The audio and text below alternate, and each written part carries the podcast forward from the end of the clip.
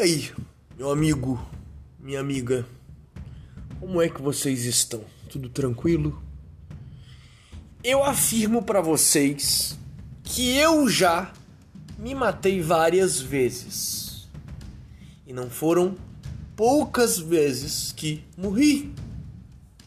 Simplesmente assim. Mas foi só nesse formato foi só eu morrendo que eu consegui aprender a viver. E é evidente que essa questão tem uma conotação no que tange a disciplina. Porque nós sabemos que a disciplina ela é a mãe do êxito. E que sem disciplina nada nessa vida pode ser alcançada, fazendo com que a pessoa que não possui disciplina tenha uma existência mórbida, minguada, sem sentido.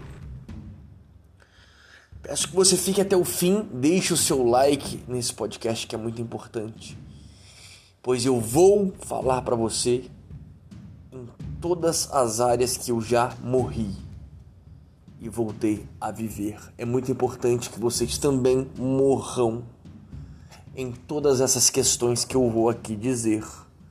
Mas é necessário que você fique até o fim para entender o que eu tenho a dizer. Deixa aqui no comentário fixado a obra que é importantíssima para esta fala, O Poder da Autodisciplina, o livro que pegará você pela mão irá ensinar todos os mistérios da disciplina, tornando você uma pessoa diferenciada, independente daquilo que você deseje fazer, deseja aplicar na vida. Pois essa obra já mudou centenas de milhares de vidas com vários testemunhos a esse respeito. Deixo também o Pix e o WhatsApp de mentoria para você que tem problema de disciplina, para você que tem problema espiritual, para você que tem problema no, jo no joanete, para você que tem problema na espinha, na cara e quer conversar sobre isso, me chame lá. Mas só para combinarmos dia, horário, falarmos do tema e combinar o valor dessa mentoria. Ao contrário, não irei responder, pois é um WhatsApp de trabalho. Como eu disse, eu já me matei várias vezes mas só por morrer, só assim eu aprendi realmente a viver. Primeiramente, uma, me, uma vez, uma vez vivia um homem fraco dentro de mim. Eu o matei. Era um homem decepcionado com a vida. Era um homem cheio de vícios. Era um homem cheio de perturbação mental e espiritual. E então eu vi a necessidade de matar. Eu vi a necessidade de matá-lo para que eu pudesse respirar novos ares e me tornasse alguém melhor. Então eu o matei. Vivia também um preguiçoso e indisciplinado. Teve o mesmo fim. Eu o matei. Não queria fazer nada, não tinha disciplina alguma, nada na minha vida ia para frente. Então a única coisa que eu poderia fazer com esse indivíduo era matá-lo. Ele teve o mesmo fim que o primeiro.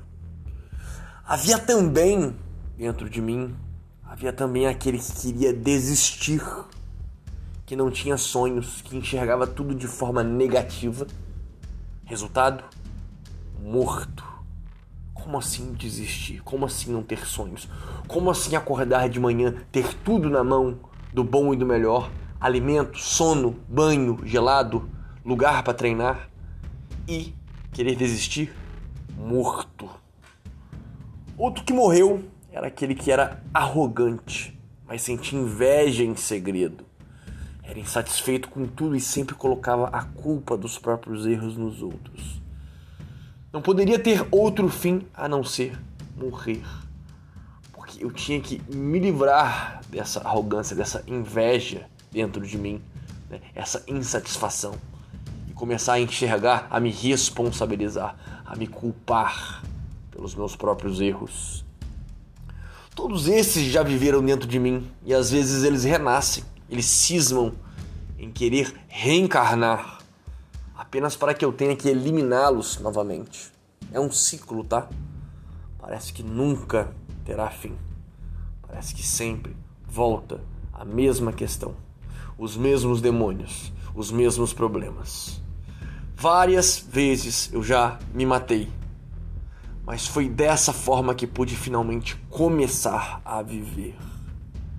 Essa eterna matança de mim mesmo, essa, esse eterno reciclar de mim mesmo é o que me traz a qualidade existencial, poder existencial de uma vida qualitativa.